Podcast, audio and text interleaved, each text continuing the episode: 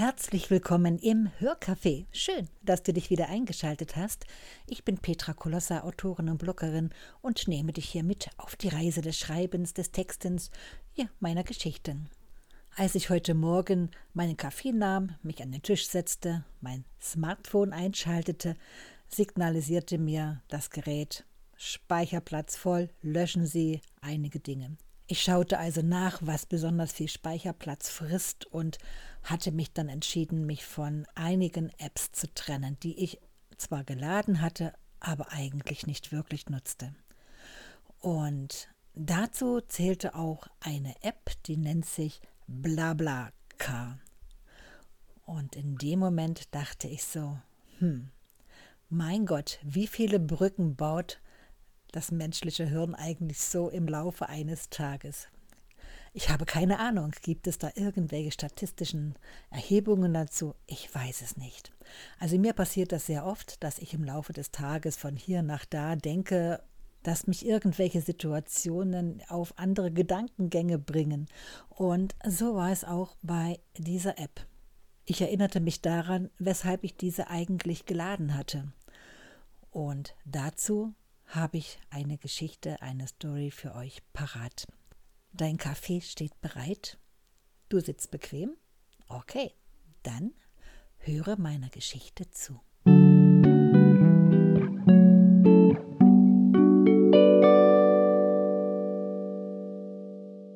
Auto teilen und so. Lasst doch ein paar Leute mitfahren in eurem Auto so neulich ein Kollege auf einem unserer letzten Meetings, als wiederholt die Pausendiskussion aufkam, dass wir alle viel zu oft und viel zu weit herumfahren, um nur einen Auftrag zu erledigen. Er täte das bereits seit langer Zeit. Nun gut, ich plante kurzfristig einen Trip nach Dresden und entschied mich, das Ganze auszuprobieren. Ich meldete mich bei BlaBlaCar an und gab meine geplante Reise online in das System ein. Nun gut, ich entschied mich, das nur mit der Rückreise zu testen. Kurz nachdem ich das freigegeben hatte, meldete sich die erste Mitfahrerin. Ich kam Anna entgegen und versprach, sie vom Bahnhof abzuholen. Dieser liegt fast auf der Strecke. Das ist für mich in Ordnung. Sie wollte bis Ansbach mitreisen. In der Nacht vor der Rückfahrt von knapp 600 Kilometern meldeten sich noch zwei Interessenten. Ein junger Mann wollte noch ungefähr 100 Kilometer weiter als Anna und eine Dame bis Neu-Ulm. Gut, also nahm ich in den frühen Morgenstunden Kontakt mit den Zweien auf. Michael war bereit, von einem Ende zum anderen in Dresden mit der Straßenbahn zum Treffpunkt zu kommen. Tanja wollte mitten in Bayreuth abgeholt werden und zu einer bestimmten Adresse in Neu-Ulm gebracht werden. Das lehnte ich ab. Ich glaubte alles erledigt zu haben, als mein Smartphone einen Anruf signalisierte. Michael wusste nicht genau, wie er zum Treffpunkt kommen könne. Ich erklärte es ihm und versprach, ihn von der Haltestelle der Straßenbahn abzuholen. Gut, fertig, dachte ich. Eine WhatsApp wurde signalisiert. Ich schaue nach. Aha, Anna. Es gibt einen Verletzten im Zug. Man warte auf den Notdienst. Der Zug käme später an. Ich tippe zurück dass ich eine halbe Stunde geben könne. Jetzt alles gut, so mein Gedanke. Nein. Michael ruft an. Er käme bereits zehn Minuten vor dem Treff. Er wollte nur Bescheid geben. Dankeschön, sage ich freundlich.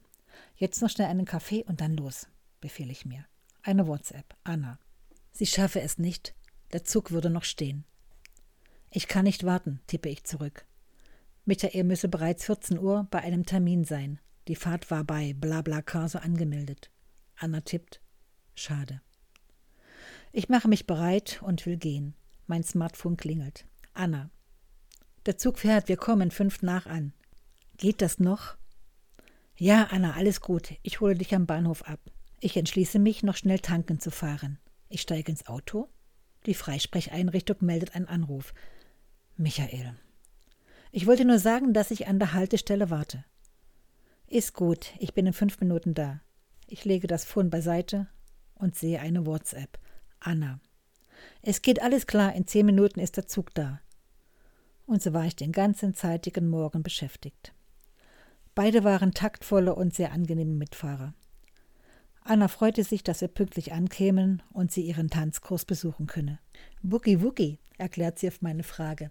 Eigentlich sei sie nur für ihre Schwester eingesprungen Sie habe keine Lust mehr gehabt. So tanzt sie inzwischen mit ihrem Schwager. An der Autobahnabfahrt wird sie von ihrer Schwester abgeholt. Sie umarmt mich zum Abschied. Für 19 Euro ist sie von Dresden bis Ansbach komfortabel gereist. Michael ist nervös. Schaffen wir das bis 14 Uhr? fragt er. Wenn uns die Straße erlaubt, werden wir pünktlich sein, sage ich und frage, weshalb er so sehr pünktlich sein muss, wenn er seinen Sohn besuchen darf. Er könne doch der Mutter Bescheid geben, dass es ein paar Minuten später werden könnte. Mein Sohn ist im Heim. Oha. Hat er ein gesundheitliches Problem? Nein, er kam mit dem neuen meiner Ex nicht klar, stößt er aus. Warum hast du ihn nicht zu dir genommen? frage ich. Ich bin nicht erziehungsberechtigt, sagt er leise. Hm, er mag dich? Ich weiß es nicht, flüstert er. Das verstehe ich nicht, erkläre es mir. Ich sehe ihn seit vier Jahren das erste Mal. Wir hatten nur Kontakt über WhatsApp, ab und zu. Er macht eine kurze Pause und ergänzt. Und für heute habe ich zwei Stunden Besuchszeit bekommen. Ich muss kurz darüber nachdenken. Freust du dich? Ja. Ich schaue auf die Navigation und sage, wir schaffen das ziemlich auf den Punkt. Ich spüre, wie er mich von der Seite ansieht. Petra, nimm mich mit bis zur nächsten größeren Stadt. Ich kann da nicht hingehen. Hör auf mit dem Quatsch, sage ich. Du bist jetzt fast über 400 Kilometer gefahren. Du hast dich gefreut. Ach, sag mal, wie alt ist dein Sohn? frage ich. 14. Und er ergänzt. Nimm den Weg in deine Richtung und lasse mich an der nächsten größeren Stadt raus. Michael, ich lasse dir jetzt fünf Minuten zum Nachdenken. Er nimmt seine Kopfhörer und schaltet Musik vom Smartphone zu. Er hat die Hosen voll, denke ich. Je näher wir kommen, desto aufgeregter ist er. Ich habe nachgedacht, höre ich ihn. Kommst du mit rein? fragt er mich unvermittelt. Oha, wie meinst du das? Ich kann da nicht allein reingehen. Wenn du dabei bist, bitte komm einfach mit. Ich muss schlucken. Boah, was ist das denn? Was tue ich? Gut, ich komme mit. Warum ich mich so entschied, weiß ich bis heute nicht. Es war eine Entscheidung aus dem Bauch heraus. Wir kamen nur fünf Minuten zu spät. Der Junge wartete im Foyer. Die Männer gingen aufeinander zu, sahen sich in die Augen, schlugen sich immer wieder auf die Schultern und Arme, sie umarmten sich. Ich musste mit den Tränen kämpfen, als ich Michaels Blick auffing. Ich hob meine Hand zum Gruß und ging hinaus in den strömenden Regen. Meine Finger suchen auf der Navigation meine Adresse. Ich nehme einen großen Schluck Mineralwasser, wickele meine Schal um die Schultern, starte mein Auto und fahre los. Noch zu erwähnen wäre, dass Michael 22 Euro für seine Fahrt bezahlte. Ich nenne die Preise, weil BlaBlaCar einen nicht kommerziellen Zweck verfolgt. Und ich denke, nirgendwo kann man günstiger und komfortabler reisen als auf diese Weise. Zum Beispiel 40 Kilometer für einen einzigen Euro. Ich habe diese Fahrt eingetragen und habe es überprüft. Ich habe keine Ahnung, was es mit dem Überlandbus kosten würde, aber ich bin mir ganz sicher, nicht nur einen Euro. Bei 120 Kilometern bis nach Zürich ist man bereits für 5 Euro dabei. Ich fuhr in strömendem Regen und hielt mich an meinem Coffee to go hellwach. Es war eine verdammt anstrengende Fahrt. Bereue ich diese Erfahrung? Nein. Jedoch gehört eine Portion Glauben an das Gute dazu, es zu wiederholen. Neben dem Zeitfaktor, dem Hineinfühlen in die Menschen, die doch sehr nahe in deinem Auto sitzen, kommen noch die positiven Argumente, das Auto mit anderen geteilt zu haben. Denn, wie in meinem Fall, wären theoretisch zusätzlich zwei weitere Fahrzeuge unterwegs gewesen. Nun gut, und meine Tankrechnung wurde um 41 Euro gemindert.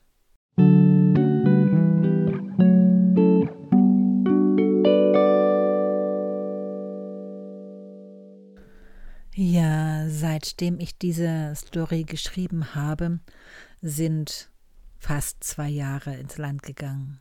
Damals war der Hype Umwelt schützen, nicht so viel Auto fahren, um Gottes Willen nur keinen Diesel durch äh, die Luft pusten und so weiter. Sich zusammentun, Fahrgemeinschaften bilden. Es mögen sich so viele Leute wie nur möglich in einem Auto zusammentun. Und wie schaut es aus heutiger Sicht aus? Fast unvorstellbar, dass so viele Menschen aufeinander hockten und in einem Auto sich einschlossen und gemeinsam fuhren. Jetzt kann der Abstand nicht groß genug sein, am besten jeder eins in einem Fahrzeug. Ich denke auch, dass die meisten Menschen es nicht mehr tun würden, fremde Menschen so nah an sich selbst herankommen zu lassen und schon gar nicht in einem kleinen Raum wie ein Fahrzeug.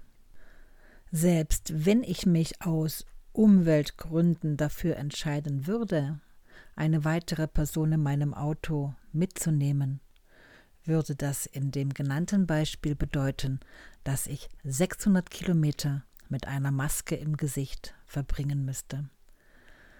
Und ich kann nur sagen, ich habe diese App gelöscht. Sie passt einfach nicht in unser derzeitiges Lebensmuster. Ein kleiner Beweis, wie schnelllebig unsere Zeit ist und so mancher Gedanke einfach überholt ist. Nun, für heute verabschiede ich mich von euch, wünsche euch ein fantastisches Wochenende.